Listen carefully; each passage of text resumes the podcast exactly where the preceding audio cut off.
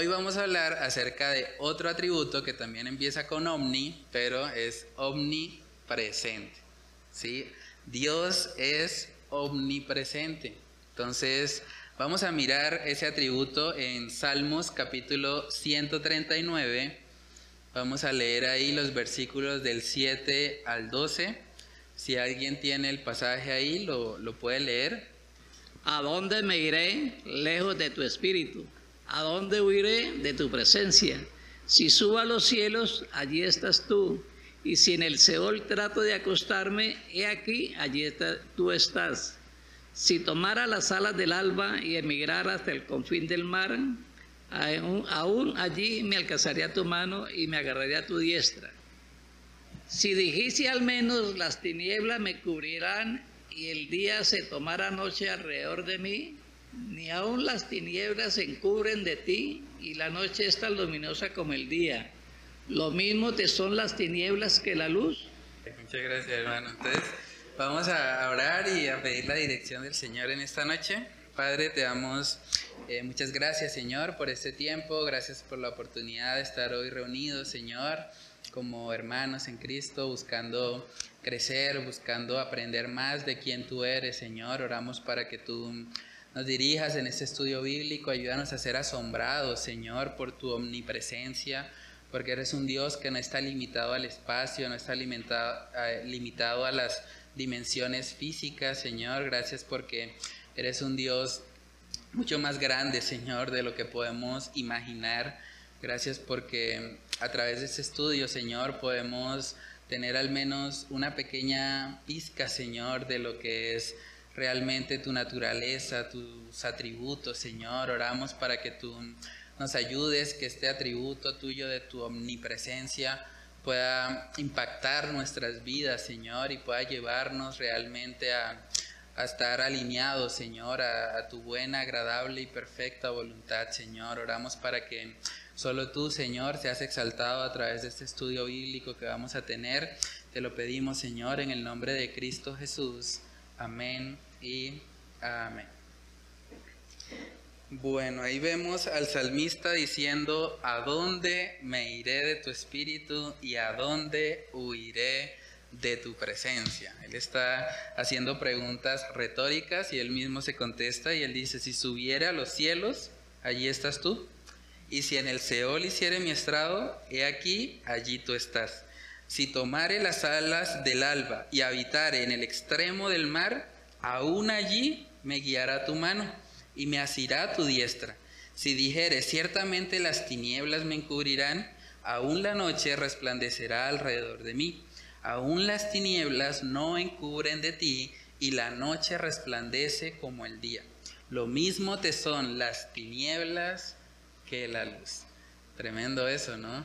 No hay ningún lugar en todo el universo donde no esté Dios. No podemos escondernos de Él. Entonces, para que no sea un monólogo, vamos a hablar un poquito. Eh, yo coloqué unas preguntas ahí en la parte de reflexión. ¿Por qué en algunas iglesias que se encuentran distanciadas geográficamente intentan atar al diablo al mismo tiempo?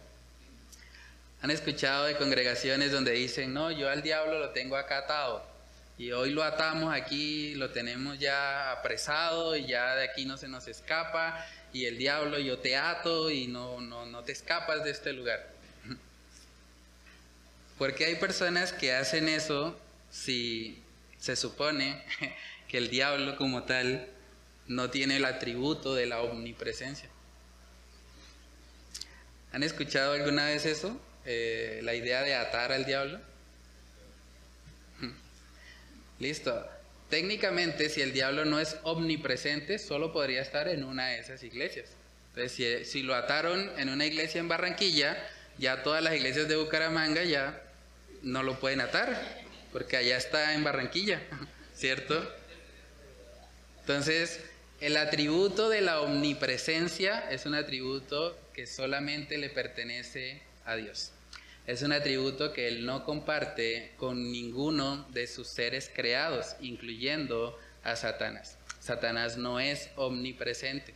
Entonces, todas esas prácticas que de pronto hacen realmente están más fundamentadas en un emocionalismo, están fundamentadas en un desconocimiento también de lo que es la palabra y de lo que es realmente los atributos de nuestro Dios.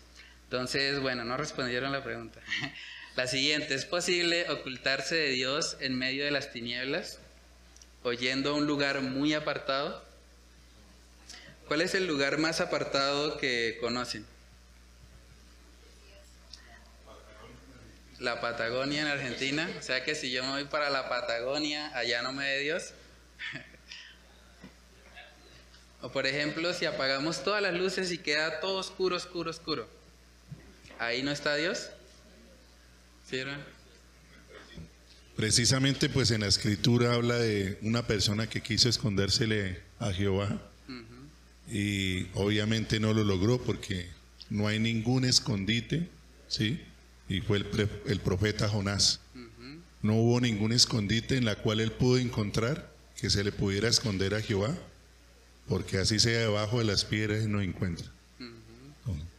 Amén. Sí, justamente vamos a hablar un poco de, ese profeta Jonás, porque sí, efectivamente, él intentó huir de Dios, cosa que es imposible, y vamos a ver un poco de, cuál fue el resultado de eso. Entonces, vemos a lo largo de la palabra que Dios es un Dios omnipresente. Ahora, ¿qué implicaciones habría si no fuera así? ¿Qué pasaría si Dios no fuese omnipresente? Cuando pensamos en la consecuencia de que Él no fuese así, nos ayuda a profundizar o a entender eh, por qué ese atributo es importante. No pudiese controlar todo, ¿cierto? Si Dios estuviese limitado, por ejemplo, a Bucaramanga, ¿qué pasa con los creyentes en África o en Montserrat, del país por el que estuvimos orando? ¿Qué pasa con los creyentes en Estados Unidos? Realmente si Dios no fuese omnipresente, ¿podría escuchar las oraciones de todos los seres humanos? O sea, un creyente que esté orando en China, el otro lado del mundo, y un creyente orando por acá en Occidente, en Latinoamérica. Entonces, imagínense por un momento, si Dios no fuese omnipresente, sería un grave problema, ¿cierto? Sería una situación bastante difícil. Ahora, ¿un Dios omnipresente podría ser justo? ¿Cómo hace para ejercer justicia si no estaba presente cuando sucedió la injusticia? o sea, para que Dios sea Dios, Él debe ser omnipresente. Además, Él es el creador de todo lo que existe, como vimos justamente en la introducción de la serie del libro de Génesis. Y vamos a comenzar precisamente por ahí, vamos a Génesis capítulo 1, versículos del 1 al 2. El primer versículo de Génesis y de toda la Biblia, como Dios se presenta a sí mismo, vamos a leerlo, Génesis 1, versículos del 1 al 2. En el principio creó Dios los cielos y la tierra y la tierra estaba desordenada y las tinieblas estaban sobre la faz del abismo y el Espíritu de Dios se movía sobre la faz de las aguas. Amén. Entonces, es el texto que estuvimos viendo precisamente este domingo. Vemos que Dios es el creador. En el principio, cuando el tiempo comenzó, creó Dios los cielos y la tierra. Dios es el creador del tiempo, de la materia y del espacio. Ahora, si Dios es el creador del tiempo, la materia y el espacio, Él está por encima de esas cosas, ¿cierto? O sea, Dios es atemporal, Dios no está limitado por el espacio y Dios no está limitado tampoco por la materia. Dice la palabra que Dios es espíritu, ¿cierto? Entonces, Dios al ser el creador de todo, Él está por encima de lo que Él ha creado, ¿sí? Y es lógico, porque si Dios de alguna manera estuviese limitado al espacio, estaría limitado a lo que Él creó. Entonces sería creación, ¿cierto? Entonces como Él es el creador, Él debe estar por encima de todo lo que Él ha formado. Algunos han dicho, basados en ese texto, que porque ahí habla de las tinieblas, entonces quiere decir que había algún tipo de cultura preadánica, malvada, o que hubo la revelación de los ángeles, pero realmente, a la luz del texto también que acabamos de leer en Salmo 139, Nadie puede esconderse de Dios, ni siquiera en las tinieblas. El hecho de que hable de tinieblas en el versículo 2 no significa que Dios no esté. De hecho, está diciendo que el Espíritu de Dios se movía sobre la faz de las aguas. ¿Sí? Entonces, realmente cuando nosotros vemos la palabra de Dios desde el principio, que vemos que Él crea todo lo que existe, vemos su omnipresencia. Él estaba aún antes de que el tiempo empezara a existir. Imagínense eso. Entonces vamos a ver el ejemplo precisamente de un profeta que intentó huir de Dios y vamos a ver cómo le fue. Jonás capítulo 2 versículos del 1 al 7. Entonces oró Jonás a Jehová su Dios desde el vientre del pez y dijo, Invoqué en mi angustia a Jehová y él me oyó. Desde el seno del Seol clamé y mi voz oíste. Me echaste a lo profundo en medio de los mares y me rodeó la corriente. Todas tus ondas y tus olas pasaron sobre mí. Entonces dije, desechado soy de delante de tus ojos, mas aún veré tu santo templo. Las aguas me rodearon hasta el alma, rodeóme el abismo, el alga se enredó a mi cabeza, descendí a los cimientos de los montes, la tierra echó sus cerrojos sobre mí para siempre. Mas tú sacaste mi vida de la sepultura, oh Jehová, Dios mío. Cuando mi alma desfallecía en mí, me acordé de Jehová y mi oración llegó hasta ti en tu santo templo. Amén. Tremendo eso, ¿no? Nosotros leemos eso de pronto de forma muy plana, pero tratemos de ponernos en el lugar de Jonás. ¿Cómo sería el ambiente dentro del vientre de un pez? Ahora, ¿está Dios en el vientre de un pez? Sí, él oró a Dios estando en el vientre de un pez. Ahora, nosotros leemos eso así de corrido, pero muy probablemente él estaría haciendo como invoqué mi angustia, está luchando un poco con el agua de mar, con todo lo que está ahí dentro de ese pez. Y vemos que él dice incluso, las aguas me rodearon hasta el alma. o sea, eso realmente es una forma de mostrar cómo estaba muy probablemente rodeado de agua a su alrededor.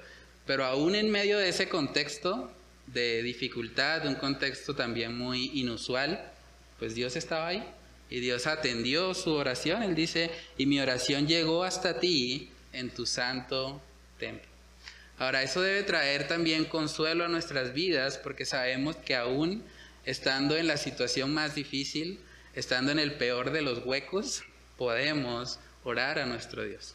Podemos clamar a Él desde cualquier punto geográfico del planeta Tierra y sabemos que Él va a estar ahí para escuchar nuestras peticiones.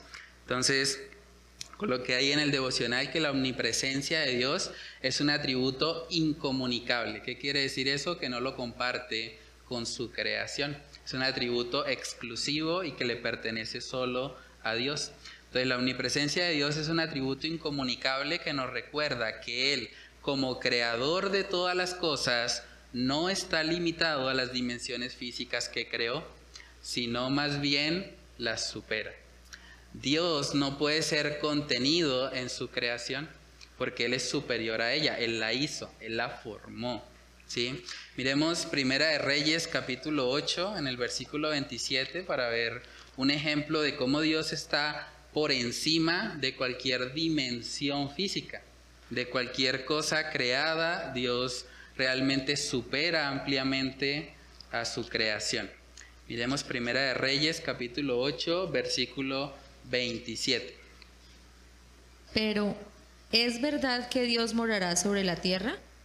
He aquí que los cielos, los cielos de los cielos, no te pueden contener, cuanto menos esta casa que yo he edificado.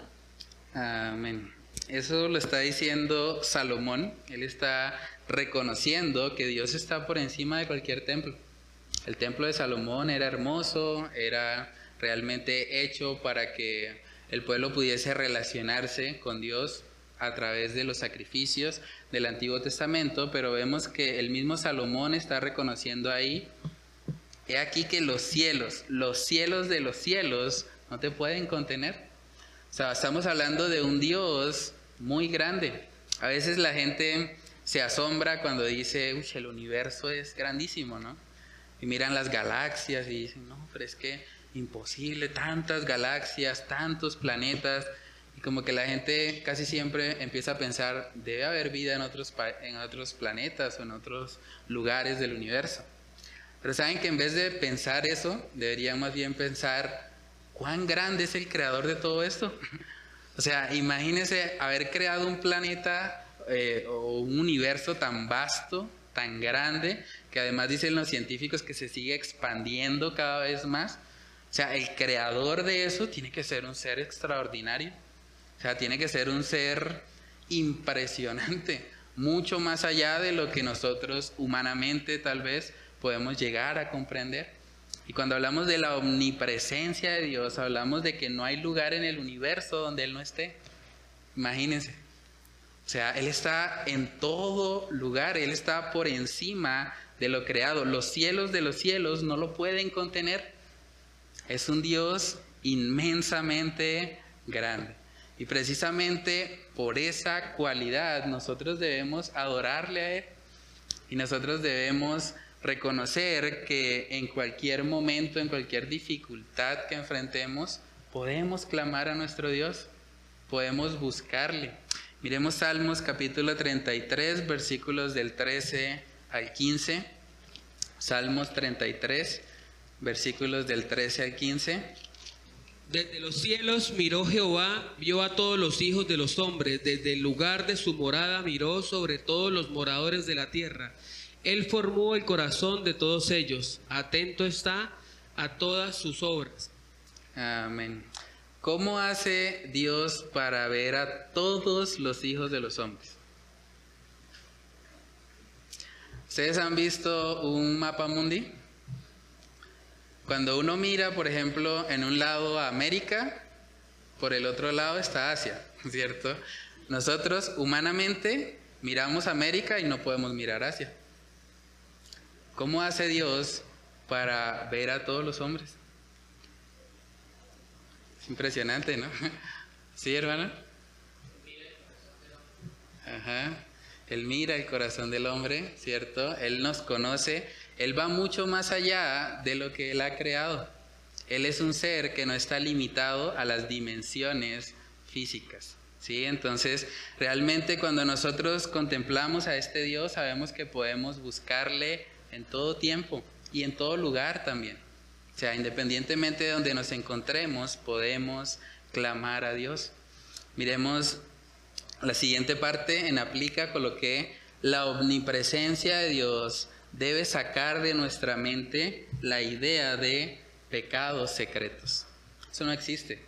Pecados secretos delante de un Dios omnipresente es una farsa, es una mentira que probablemente eh, nos hemos dicho en algún momento. Entonces, la omnipresencia de Dios debe sacar de nuestra mente la idea de pecados secretos, ya que absolutamente todo lo que hacemos e incluso lo que pensamos o sentimos está siendo observado por los ojos de un Dios omnipresente. Pregúntate a manera de reflexión, ¿pecarías con ligereza al tener a Cristo mismo sentado a tu lado en el momento de la tentación? Traten de pensar por un momento en esto. Yo estoy siendo tentado, realmente hay una situación de pronto que, que me está impulsando a pecar. Si en ese momento de la tentación Cristo mismo estuviese sentado a mi lado, ¿lo haría? Si la respuesta es no, entonces, ¿qué te hace pensar que Él no está allí? Él está ahí. Humanamente tendemos a pensar, nadie me vio. Es una mentira. Un Dios omnipresente todo lo ve. No te puedes esconder de Él. Si tú cierras la puerta de tu habitación y apagas todas las luces, ahí está Dios. ¿A qué lugar vas a ir? ¿Te vas a ir a otra ciudad pensando que allá nadie te conoce, allá nadie te va a ver? Claro que no. Un Dios omnipresente te va a ver ahí donde tú estás. Entonces, contemplar la omnipresencia de Dios, hermanos, debe motivarnos también a vivir vidas de santidad a vivir vidas en las que nosotros realmente no estamos ocultando cosas. ¿Qué sentido tiene ocultar cosas delante de un Dios omnipresente? algo que, el Señor obró en mi vida y que he compartido en varias oportunidades. El Señor me sacó del mundo de la pornografía. Y por cuando yo estaba en ese mundo yo pensaba que nadie me veía. ¿Por qué? Porque es algo que uno hace ahí a solas, nadie se da cuenta, y ya. Y como que incluso en el mundo dicen, no, pues si usted está consumiendo pornografía pero no le hace daño a nadie, usted es una buena persona, no pasa nada. Pero saben que un Dios omnipresente me estaba viendo cuando yo estaba consumiendo eso. Él estaba ahí en todo tiempo. Y pensar en la misericordia de Él, que no me destruyó en ese instante, aún mereciéndolo, de verdad es algo que debe llevarnos también a adorarle a Él. Porque en su gracia y en su misericordia Dios ha visto cada pecado que tú has cometido a lo largo de toda tu vida. Desde que naciste hasta la edad que tienes, Dios ha contemplado cada una de tus faltas. Y el hecho de que no estés en este momento en el infierno es una muestra de su gracia, es una muestra de su misericordia. Y por lo tanto deberíamos también adorarle. Ahora, el contemplar esa omnipresencia también debe santificar nuestras vidas, porque eso de que nadie me vio, de que no pasa nada, bueno, igual no estaba en la iglesia y nadie me vio. Pasó X o Y situación y no. Nadie se dio cuenta, no me vio el pastor, no me vieron los hermanos en Cristo, entonces pasó de agache. No, no pasó de agache. Dios lo contempló, Dios lo vio. Entonces cuando nosotros pensamos en eso, realmente la omnipresencia de Dios debe promover vidas santas para la gloria de Él, porque estamos todo el tiempo siendo observados por el Señor. Una historia que me gusta mucho se encuentra precisamente en el libro de Génesis, capítulo 39. Vemos la historia de José. Más adelante en la serie de Génesis vamos a estudiar acerca de la vida de este hombre. Y en Génesis 39 nosotros vemos que en un momento de la vida de José, él tuvo la oportunidad de haber dicho, bueno, nadie me vio, no hay nadie más aquí, podemos pecar, pero vamos a ver lo que pasaba por la mente de José en el momento que se le presenta una tentación. Génesis capítulo 39, versículos del 7 al 12. Si alguien tiene ahí ese pasaje, lo puede leer.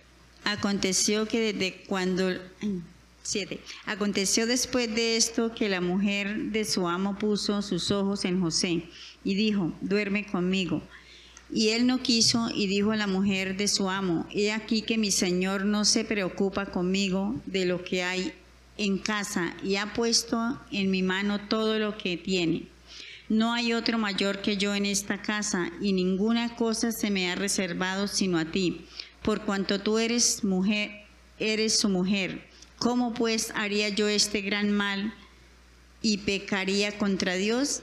Hablando ella, José, cada día y no escuchándola, al, él para acostarse al lado de ella para estar con ella. Aconteció que entró él un día en casa para hacer su oficio y no había nadie de los de, la, de casa allí. Y ella lo asió por su ropa diciendo, duerme conmigo. Entonces él le dejó su ropa en las manos de ella y huyó y salió. Amén. No había nadie de los de la casa allí, pero José sabía que Dios estaba ahí. Por eso el razonamiento de José lo vemos al final del versículo 9. Él dice, ¿cómo pues haría yo este grande mal y pecaría contra Dios? O sea, la mujer de Potifar muy probablemente era una mujer hermosa. Los reyes en esa época tenían las mujeres más hermosas, más agraciadas, más arregladas, pero José dijo, no, ¿cómo haría yo este grande mal contra Dios? Un Dios omnipresente que todo lo ve, aunque no haya nadie más de la casa aquí, Dios está ahí. ¿Cómo voy a hacer yo ese mal contra Dios? O sea, ser conscientes de la omnipresencia de Dios debe llevarnos a vivir vidas santas, porque Él nos está observando y como sus hijos queremos agradarle, no queremos entristecer al Señor, no queremos fallarle a nuestro Salvador. Entonces, realmente debemos pedirle al Señor que nos ayude a tener una misma, una actitud así como la que tuvo José. Que nosotros al momento de la tentación podamos recordar, ¿cómo haría yo este grande mal contra Dios? ¿Cómo voy a hacerle daño a la persona que murió por mí? A la persona que entregó a su Hijo Jesús para salvarme. No, yo no puedo hacer eso. ¿Cómo voy a hacerle daño a un Dios omnipresente, a un Dios que me está viendo? ¿Cómo voy a ofenderle? No, yo no voy a cometer ese pecado. Cuando nosotros somos conscientes de eso, hermanos, de la omnipresencia de Dios, que no podemos ocultarnos de Él, vamos a realmente buscar también agradarle con nuestra conducta. Miremos Salmos capítulo 119, Salmo 119, versículo 11. En mi corazón he guardado tus dichos para no pecar contra ti.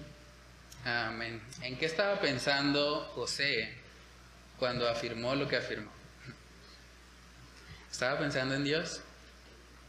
Cuando la tentación llega a nuestra vida, tendemos a ceder a la tentación si pensamos en nosotros mismos. Si pensamos, ah, es que me hace falta, es que lo necesito, es que es una oportunidad, es que nadie se va a dar cuenta. Cuando pensamos en nosotros mismos, en nuestras supuestas necesidades, entonces somos presa fácil del enemigo. Pero si en el momento de la tentación recordamos y meditamos, ¿cómo le haré yo este gran mal a mi Dios?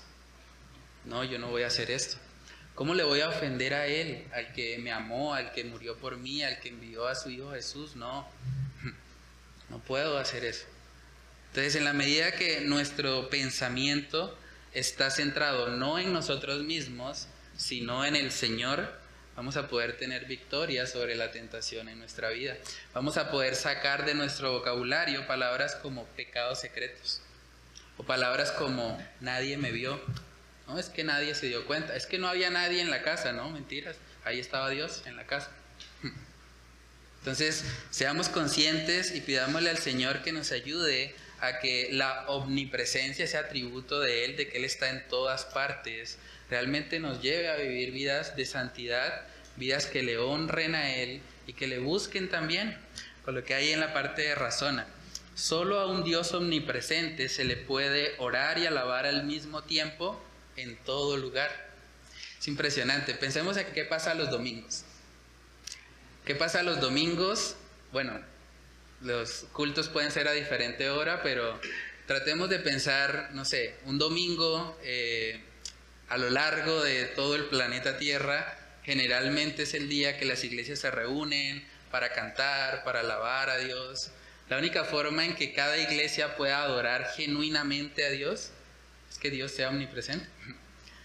Que mientras nosotros estamos teniendo el servicio acá, los que lo están teniendo allá en la iglesia del norte, también están adorando al mismo Dios. Y los que están teniendo el culto eh, allá en Ágape, en Provenza, también están adorando al mismo Dios.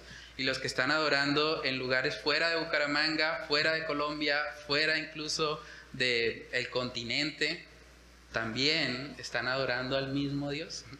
Y podemos hacer eso, ¿por qué? Porque tenemos un Dios omnipresente, un Dios que no está limitado a un solo lugar geográfico. Entonces, solo a un Dios omnipresente se le puede orar y alabar al mismo tiempo en todo lugar. No debemos olvidar nunca que como cristianos tenemos acceso a la presencia de Dios por medio de nuestro Señor Jesucristo. Creer en un Dios omnipotente debe motivarnos a adorarle en todo tiempo y lugar. La omnipresencia de Dios también debe ser un consuelo para nuestra vida. Cuando estamos tristes, cuando estamos desanimados, cuando no entendemos el porqué de una situación, Dios está ahí. Dios nos sostiene. Podemos aprender mucho sobre la vida de, Job. Job fue un hombre que enfrentó mucha tribulación, mucho sufrimiento acá en la tierra, pero ¿qué sostuvo a Job en medio del dolor? Recordar a Dios. Jehová dio, Jehová quitó. Sea el nombre del Señor bendito. Job, en medio de su tribulación, puso la mirada en el Señor y recordó, bueno Dios, estoy pasando por algo que no entiendo, pero tú sigues siendo Dios. Tú sigues estando conmigo a pesar de que no entiendo lo que estoy viviendo, a pesar del dolor que estoy experimentando, puedo venir a ti. Miremos Jeremías capítulo 23. Jeremías capítulo 23, versículos del 23 al 24. Soy yo Dios de cerca solamente, dice Jehová, y no Dios desde muy lejos. ¿Se ocultará alguno, dice Jehová, en escondrijos que yo no lo vea? ¿No lleno yo, dice Jehová, el cielo y la tierra? Amén. Tremendo eso, ¿no? El que llena el cielo y la tierra es Dios.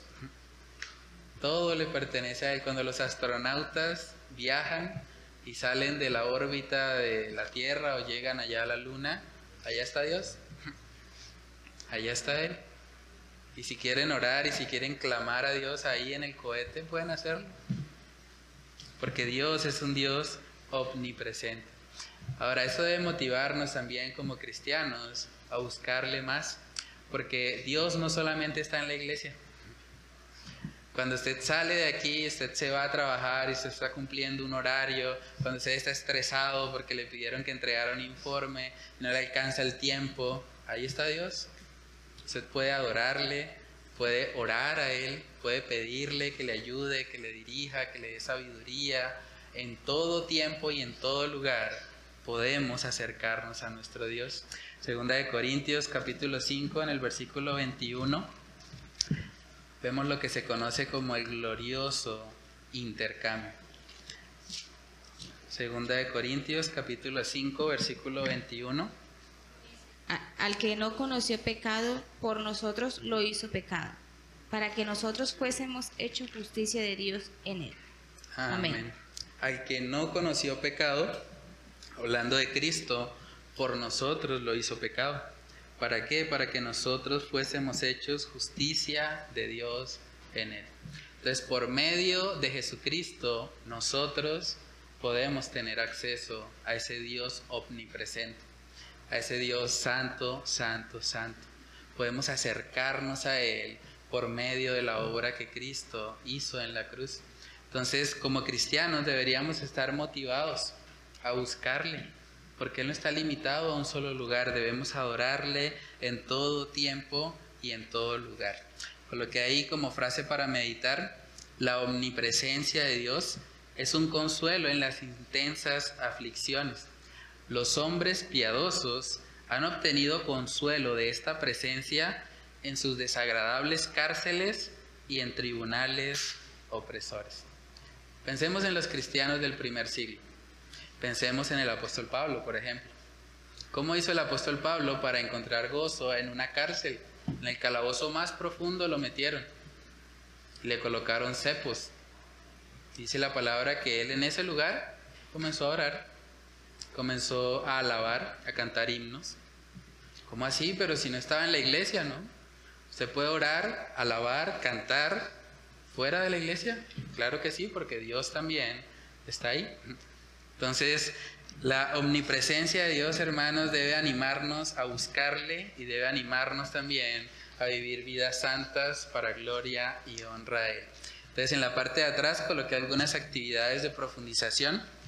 Hay un video del pastor Sujel Michelén eh, que se llama La omnipresencia de Dios y otro video muy bueno también de el pastor puritano Jonathan Edwards se llama La omnipresencia de Dios. Yo les compartí los videos por el grupo del Faro, la idea es que puedan verlos para profundizar de pronto más en la temática. Y como punto número dos, coloqué un artículo que se llama también Los atributos de Dios, la omnipresencia.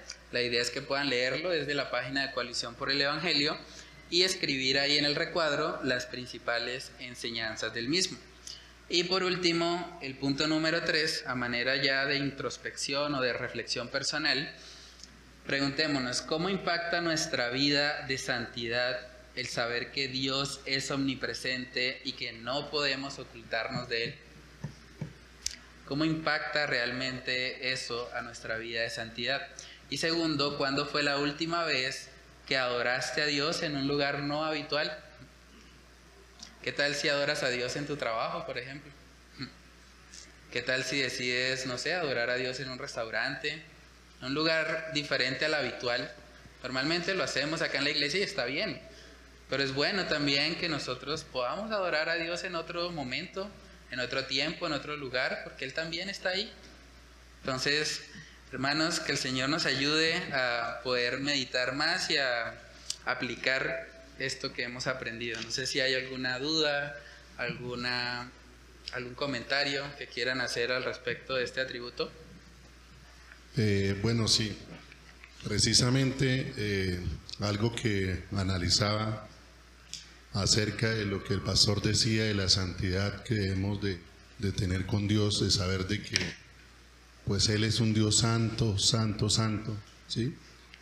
Hubo muchas circunstancias en mi vida donde eh, a veces me pasaba en, los- en anteriores cosas, un ejemplo cuando uno cogía una en contravía, ¿sí? O se comía un flechazo que realmente uno no podía, pero, pero eso aquí no me está viendo nadie, ¿sí? Y todas esas circunstancias es las que lo ponen a uno también como cristiano a decir, venga, pero yo qué estoy haciendo? O sea, yo no voy a ir a dar la vuelta hasta el parque, sino me como el flechazo y digo que soy cristiano cuando los demás se lo están comiendo. ¿Sí? Y eso es lo que me ponía a mí a analizar. Y, ese, por ejemplo, ¿sí? Porque son muchos los ejemplos que desafortunadamente he visto en muchos cristianos también, ¿sí? Que a veces de pronto no han meditado en esa parte, en decir, si esto está en contra de la ley, ¿sí? Y a Dios no le agrada, yo por qué tengo que hacerlo, ¿sí? Y eso hubo muchas circunstancias en mi vida también, en la cual en un momento de mi vida yo trabajaba en InDriver, ¿sí? Y tuve un hermano en Bogotá que me decía, pero él es de sana doctrina, ¿sí? Y él me decía, pero, pero usted trabaja en eso, ¿sí? Yo le decía, sí, claro. "Mm, ya. Pero él nunca me dijo nada, ¿sí? Y yo seguía trabajando en eso. Y a mí me preguntan, ¿y usted es cristiano? Y yo, claro, yo soy cristiano. Y, ¿Pero usted hace driver? Sí, claro. ¿Sí? Y hubo un punto donde un día tuvimos una discusión. Hasta con mi familia discutimos y yo decía que no y que eso era legal. Y eso era un trabajo y que, mejor dicho, y que no y que no. Y yo me fui en ese momento en el carro solo, ¿sí? Eh, pensando en esa situación. Y yo le preguntaba a Dios, porque algo que me marcó a mí cuando yo llegué a los caminos de Dios es que yo siempre le dije a Él, muéstreme la verdad.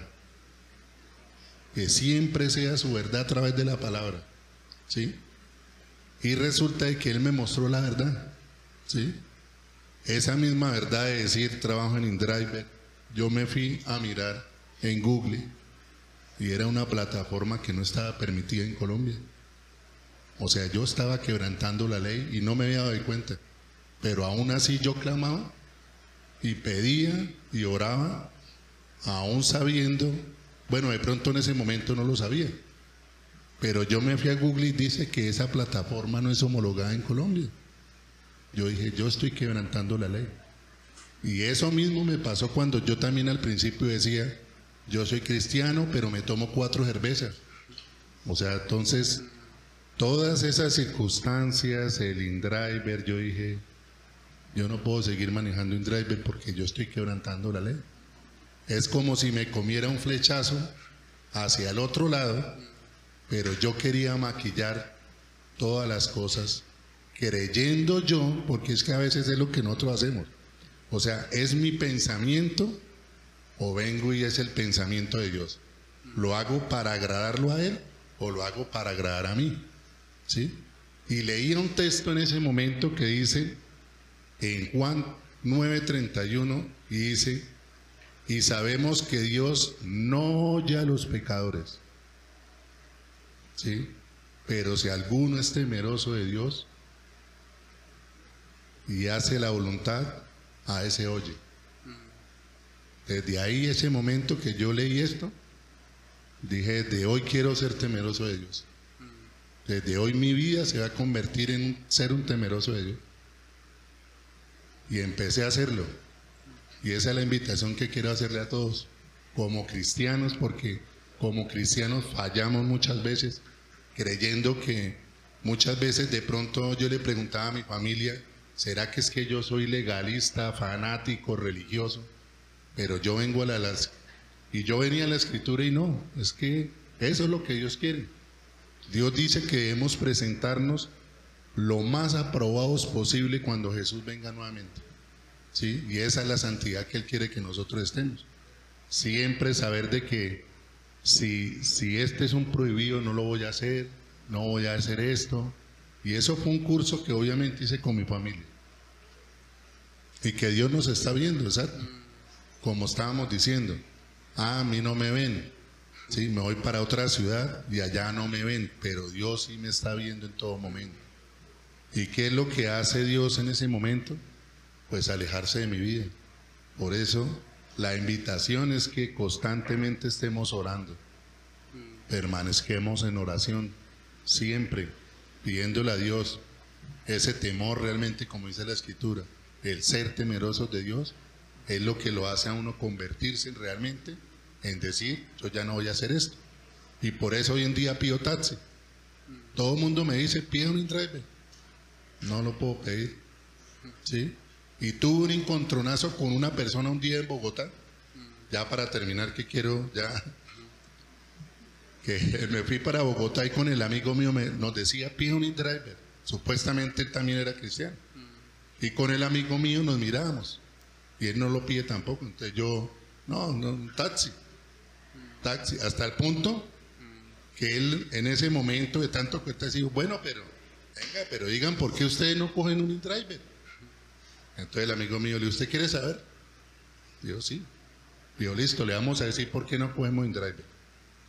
Por una sencilla razón. Si nosotros paramos un driver de acá y a los 500 metros hay un retén, lo primero que nos va a preguntar el policía es, número uno, ¿ustedes lo conocen a él? Y nosotros no podemos decir mentiras. Vamos a tener un problema con ese señor. Vamos a tener problemas con la autoridad, que es la que están establecidas por Dios, porque nosotros no las ponemos. La Biblia dice que las leyes fueron establecidas por Él. Entonces yo al policía no le puedo decir, no, no lo conozco. Y ese señor va a venir con un problema hacia nosotros porque va a decir, vea, ¿y qué es lo primero que el Señor va a decir? Esos cristianos son mala gente porque nosotros no hacemos las cosas al derecho. Entonces esa fue la explicación que le dimos. Por eso nosotros cogemos hoy en día taxi. Si él hace una infracción, él se entenderá con la ley y nosotros nos bajamos y no nos van a preguntar, ¿usted lo conoce o no lo conoce? No, porque son los vehículos que están homologados obviamente para transportar gente en Colombia. ¿sí? Y lo mismo con el tema de las motos. Pasa muy seguido. Pero a veces dice la gente, no, es que eso no pasa nada. Yo escucho mucha gente y diciendo, eso no pasa nada. Y sí pasa mucho.